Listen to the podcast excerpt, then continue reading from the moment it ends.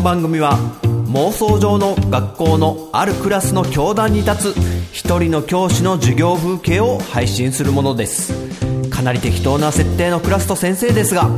興味を持たれた方はぜひ生徒の気持ちで教室にお入りください。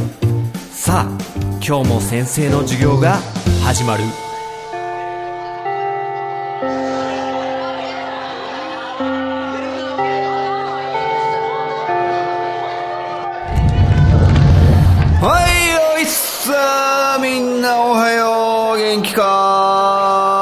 元気そうだ元気そうだ。ねゴールデンウィークも終わって学校行くのかったりよってねそんなことね思いながらも全員出席してるから。あいいねいいね。ね正直ね先生もねちょっとめんどくさいもんちょっと学校来んの。うっちゃんうっちゃん。そんなこと言っちゃダメだよね。うっちゃんうっちゃん。おどうした？田中。うんうん。ああその話か。TOKIO のねあのー山口くんがあのーちょっとねお酒で問題を起こしてまあ解雇になってしまったっていうねあの一連の流れの話。あ先生的にそこら辺の話どう思ってるのかって。なるほどね。あそうそうそう。先生もねお酒結構飲むし。いや失敗もいろいろやらかしたよ。うん。若し頃は。なるほどね。そういう点も踏まえてじゃああのまあ TOKIO の話もそうだしちょっとバンドでね最近先生が好きなガールズバンドの赤い公園っていうバンドにもちょっと動きがあったんでこう脱退とまた新たな出発みたいなちょっとそこら辺の話をちょっとしてみようかな。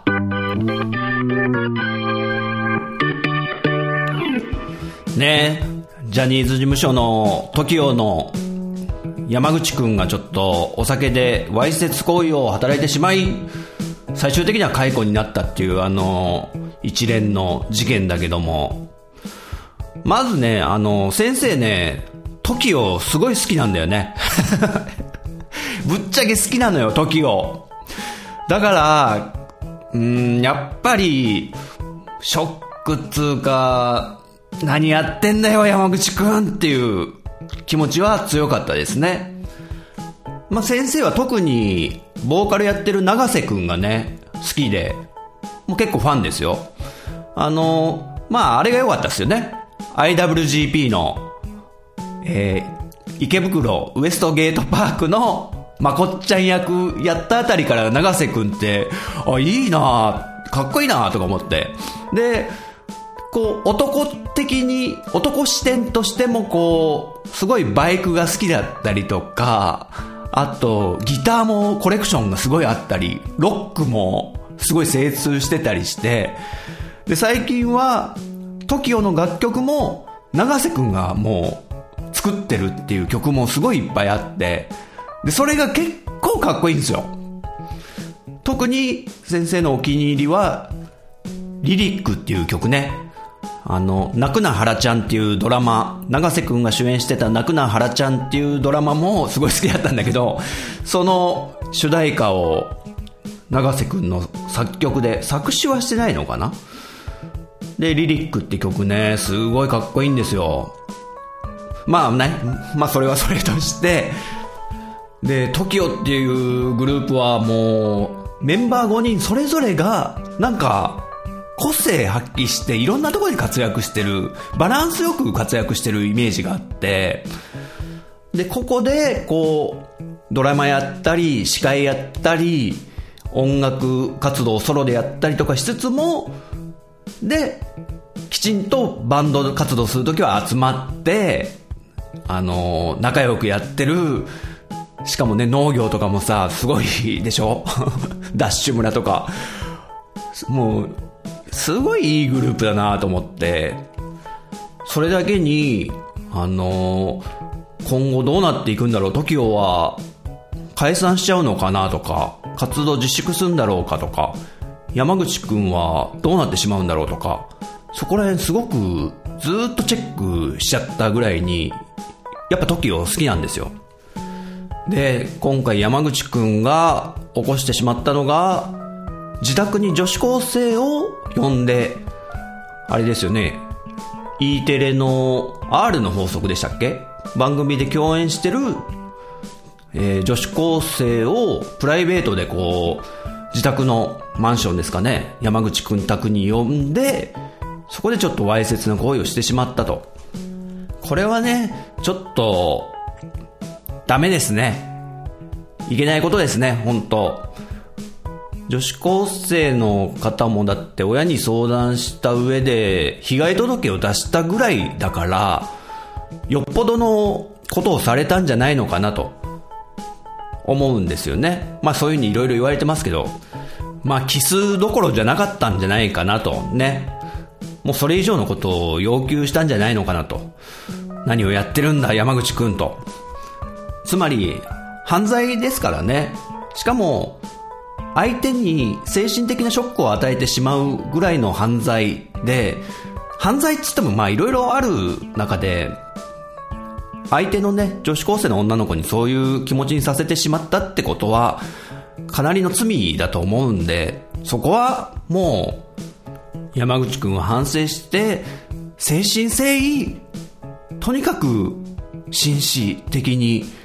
謝り続ける、許してもらうまで、それを続けるしかないなって思うんですよ。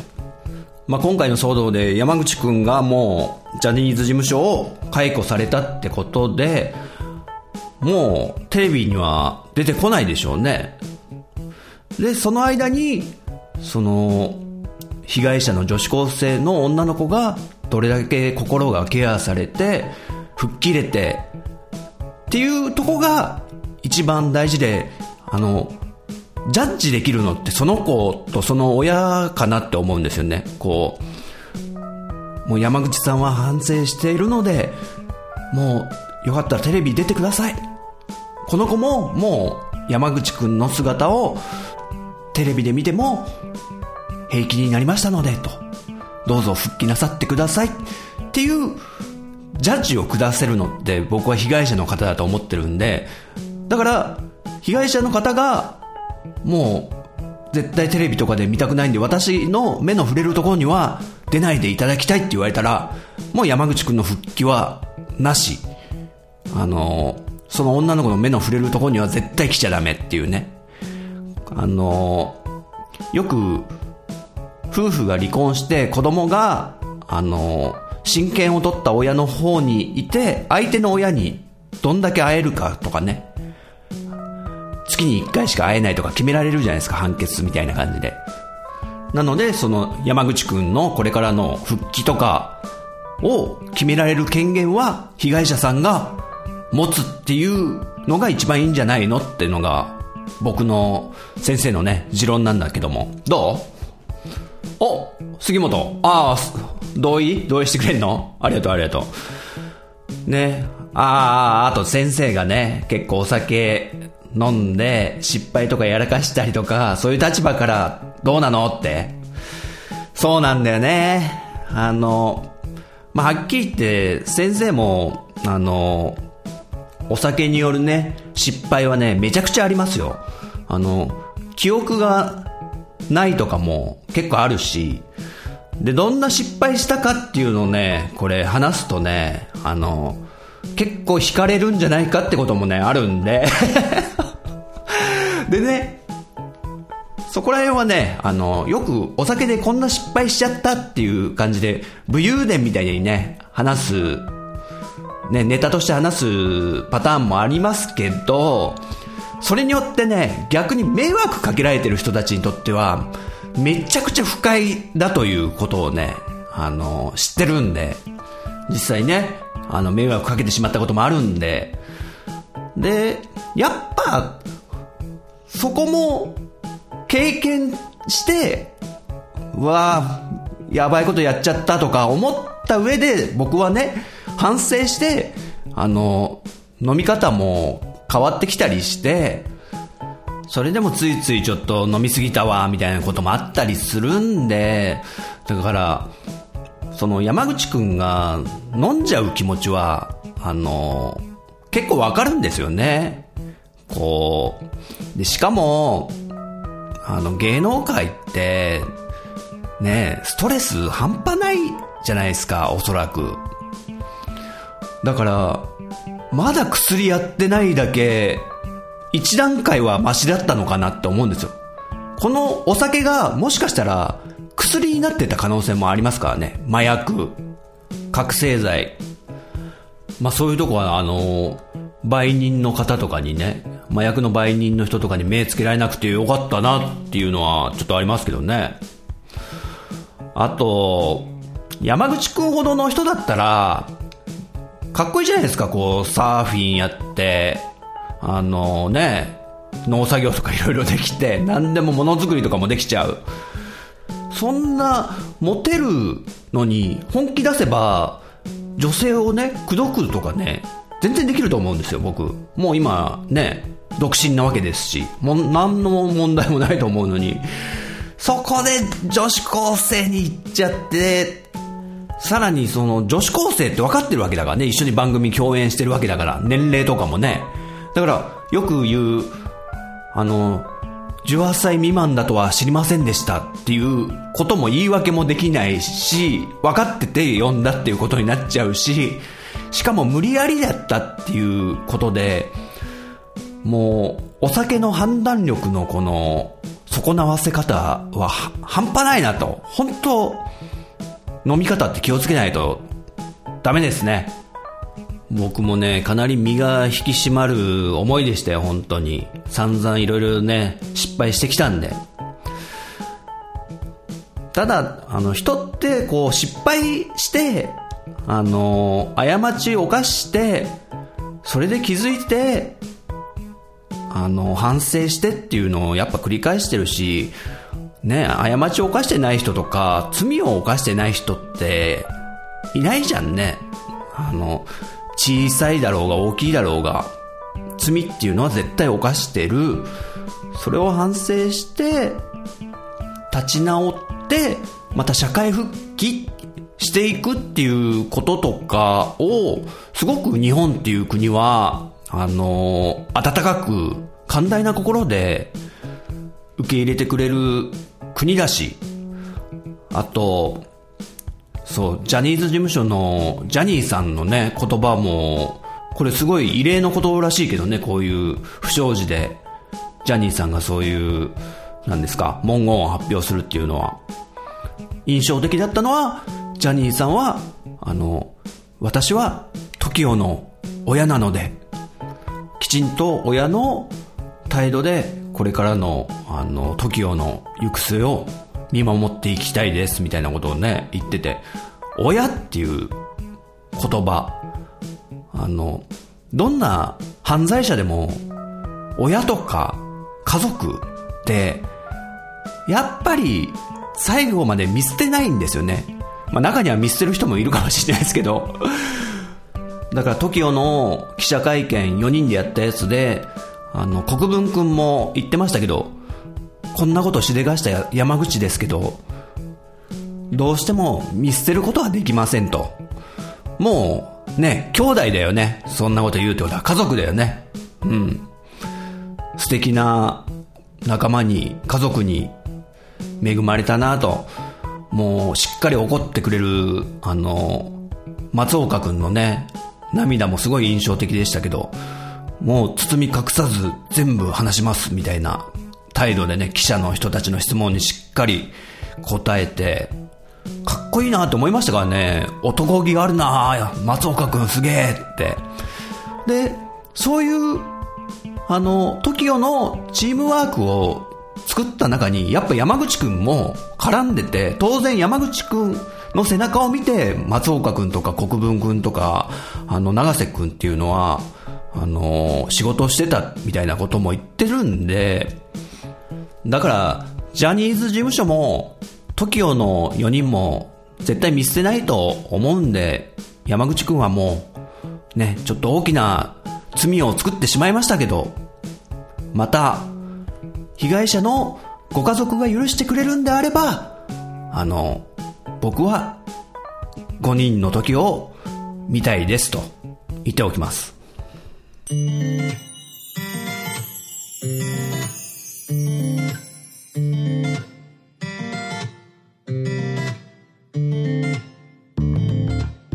そうそうそうそう。ちょっと話はね、変わるっちゃ変わるんだけど、まあ同じね、バンドで脱退とかね、そういう、そして新たな出発っていう意味としてはちょっと同じってことで、実はね、先生の好きなガールズロックバンドの赤い公演がですね、あの、新しくスタートしたっていうニュースが入ってきてね、ね、赤い公演、ね、ちょっと前に、ここでも話したと思うんだけどね、結構好きでね、赤い公園。ライブもね、行っちゃったぐらいなんでね。特に純情ランドセルっていうアルバムは、あの、名盤だと思いますということでね。で、その赤い公園の、あの、ボーカルさんが2017年、去年の夏ぐらいにね、脱退しちゃったんですよね。で、その、ボーカルの佐藤千秋さんの歌声もすごい良かったんですよ。この赤い公園ならではのっていうか激しい曲からしっとりめからポップロックジャジーなものから何でも歌いこなせちゃうすごい器用なボーカルさんですごい好きだったんですよその佐藤千秋さん。でも残念ながら脱退してしまったと。でそれから9ヶ月ですかね。あの2018年の5月の頭ぐらいに新ボーカリスト加入っていうのが発表されて、あの、その方がですね、アイドルネッサンスっていうアイドルグループの元メンバーの石野莉子さんっていうことが発表されたんですよ。で、実際、ライブの映像もちらっと見たんですけどね、これが良かったんですよ。赤い公園新ボーカリスト石野莉子。なんと若干17歳です。すごい若いですよ。高校生だよね多分。赤い公園のメンバーがあの2 5 6なんですよ。2 5 6のメンバーのとこに17歳が入るってこれはすごいですよね。ちょっとね儚い感じな発酵の、発酵っていうのかな？薄く幸って書いて、発酵の美人みたいな言い方しますけど、発酵の、あの、声。儚い、切ない、なんかこう、か細いというか、それがね、すごい良くてですね、あの、最初一発目に聞いた時はちょっと違和感あったんですよ。もともと赤い公園で、前のボーカリストの佐藤千秋さんが歌ってた曲を知ってて、あの、そのつもりで聞いたから違う人が歌ってるってのに違和感あって、あとなんかちょっと声の張り方も違うじゃないですか。あれ？って最初思ったんですよ。でも、2回目聞いたら、もう馴染んじゃったね。ちょっとこれから他の曲とかをどう歌ってくれるんだろうっつうのが結構ワクワクで楽しみですというね。で、この赤い公園が3人になってしまって、それから新ボーカリストが入るまでの話とかも、あの、先生ね、最近その赤い公園のギタリストの、まあ、リーダーであって一番最年長である角舞沙さんっていうね、津野さんのラジオを実は結構聞いてて、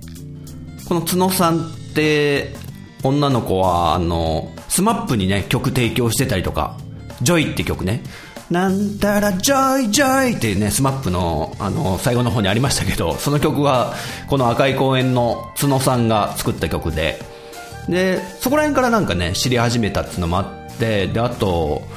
歌謡曲をやっぱすごい愛してる方で、角さんのラジオを聴いてると、まあいろんな J-POP が流れるんですよね。それもまたよくってですね、で、聴いてるんだけど、で、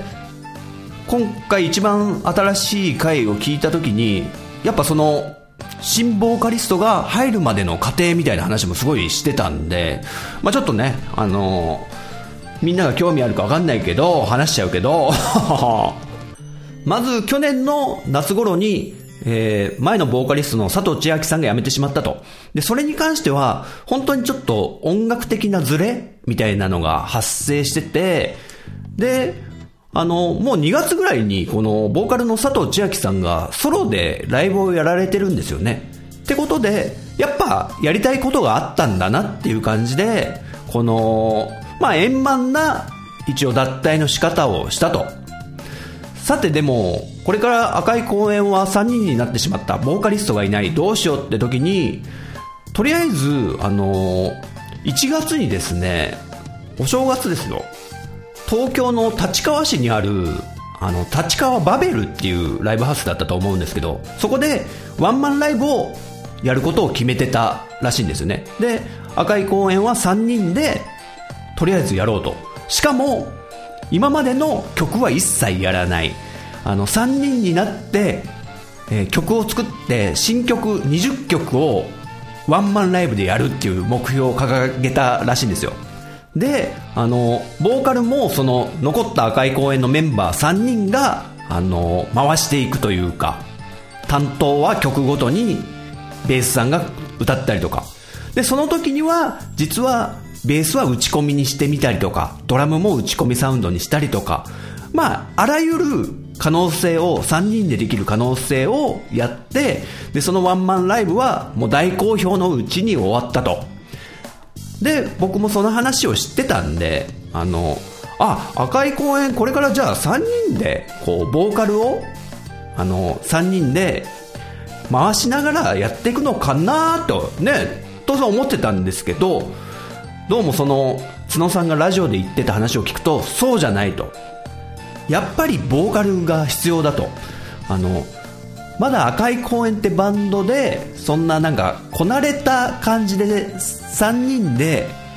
やっていくじゃなくて、あの、ボーカルがいる赤い公園でやっぱ新しい景色を、まだ見てない景色があるはずだっていう結論に行き着いたんですって。その、3人でやったことで、3人で相談して、じゃあ、ボーカルを探そうってなったのが、その、まあ2月ぐらいなんですかね。で、そこから、こう、いろんなバンド見に行ったり、もうアマチュア、プロ問わず、で、あと募集というか、こう、いろいろね、つてを頼って紹介してもらったりとか、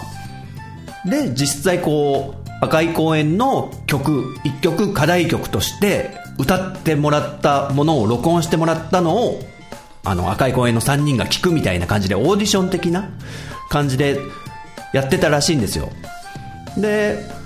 1曲はあの課題曲でもう決められた曲にしてあともう1曲はあの好きな赤い公園の曲を自分で選んでくださいってことでね、まあ、課題曲自由曲2曲を赤い公園の曲で、えー、歌ってこう録音して私たちにくださいと。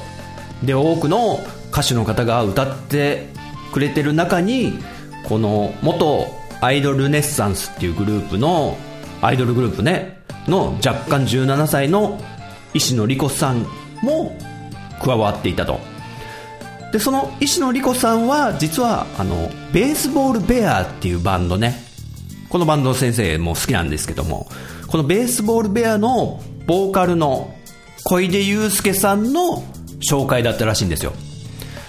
ベースボールベアのボーカルの小出祐介さんはそのアイドルネッサンスにね曲を提供してて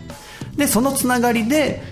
解散してしまったアイドルネッサンスのその石野莉子さんの歌声は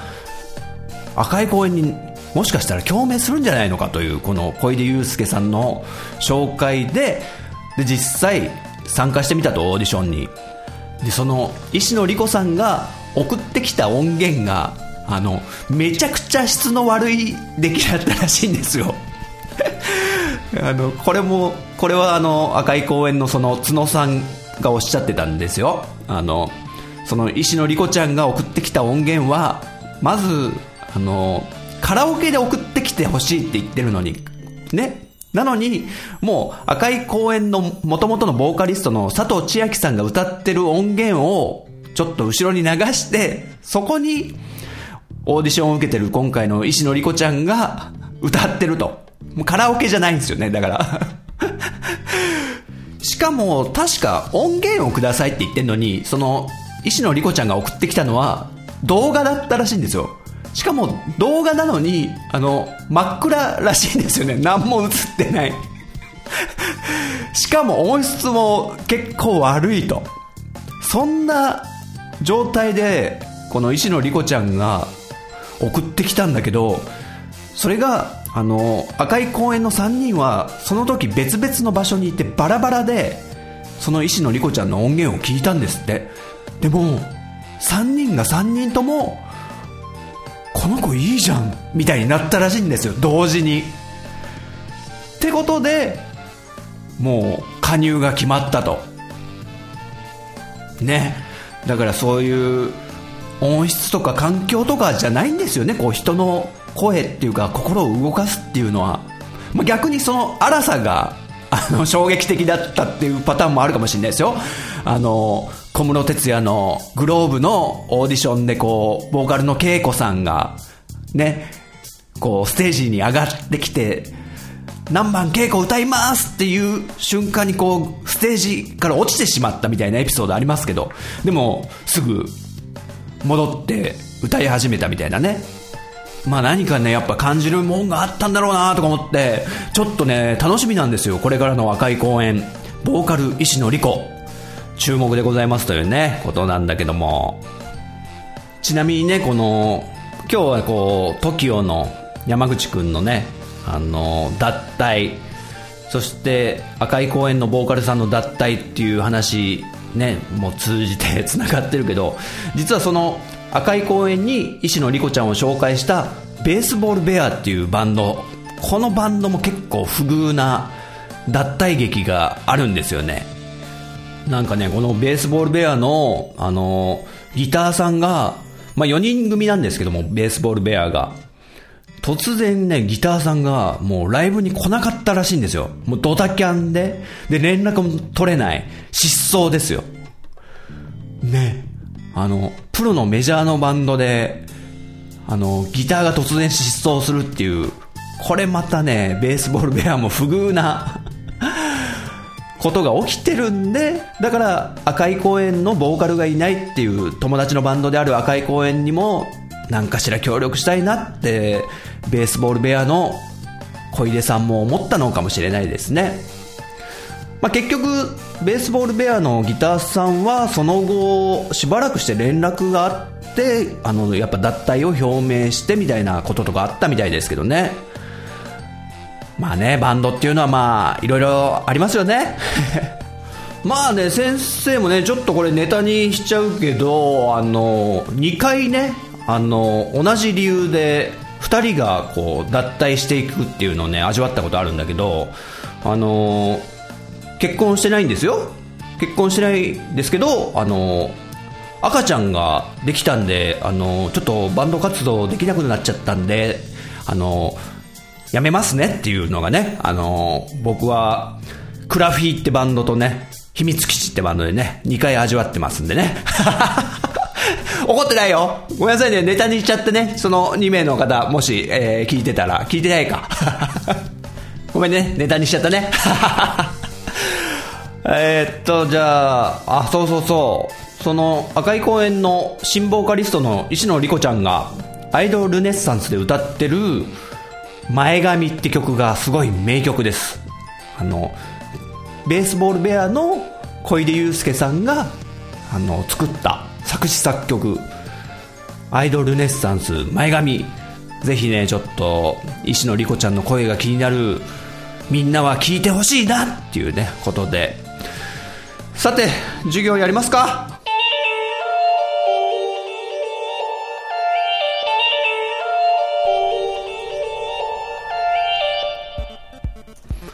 はい、というわけで妄想の世界から帰ってきました、ジンタです。今回も最後まで聞いてくださりありがとうございます。ということでね、いろいろ話してきましたけども、お酒は気をつけようっていうね、ことがね、あのー、ね、思ってますんでね、僕も。まあ、いろんな失敗をしてきましたけども、まあ、ちょいちょいね、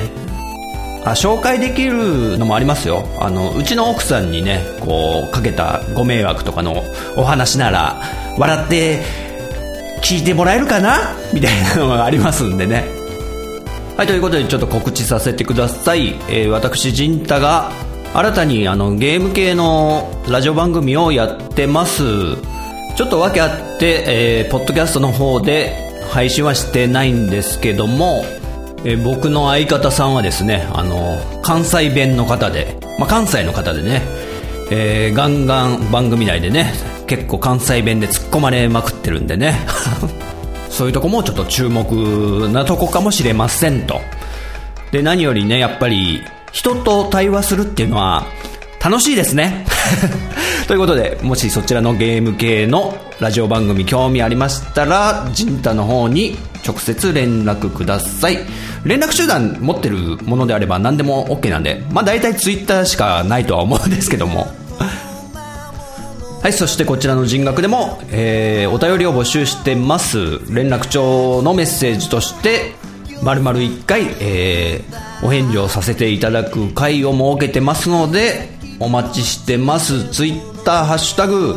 カタカナに人漢字の学ぶで人学でお待ちしてます。あと長文となってしまう場合は人学アカウント、えー、もしくは僕のアカウントにダイレクトメールでもお待ちしてますのでよろしくお願いします。ということでまた次の授業でお会いしましょう。さようなら。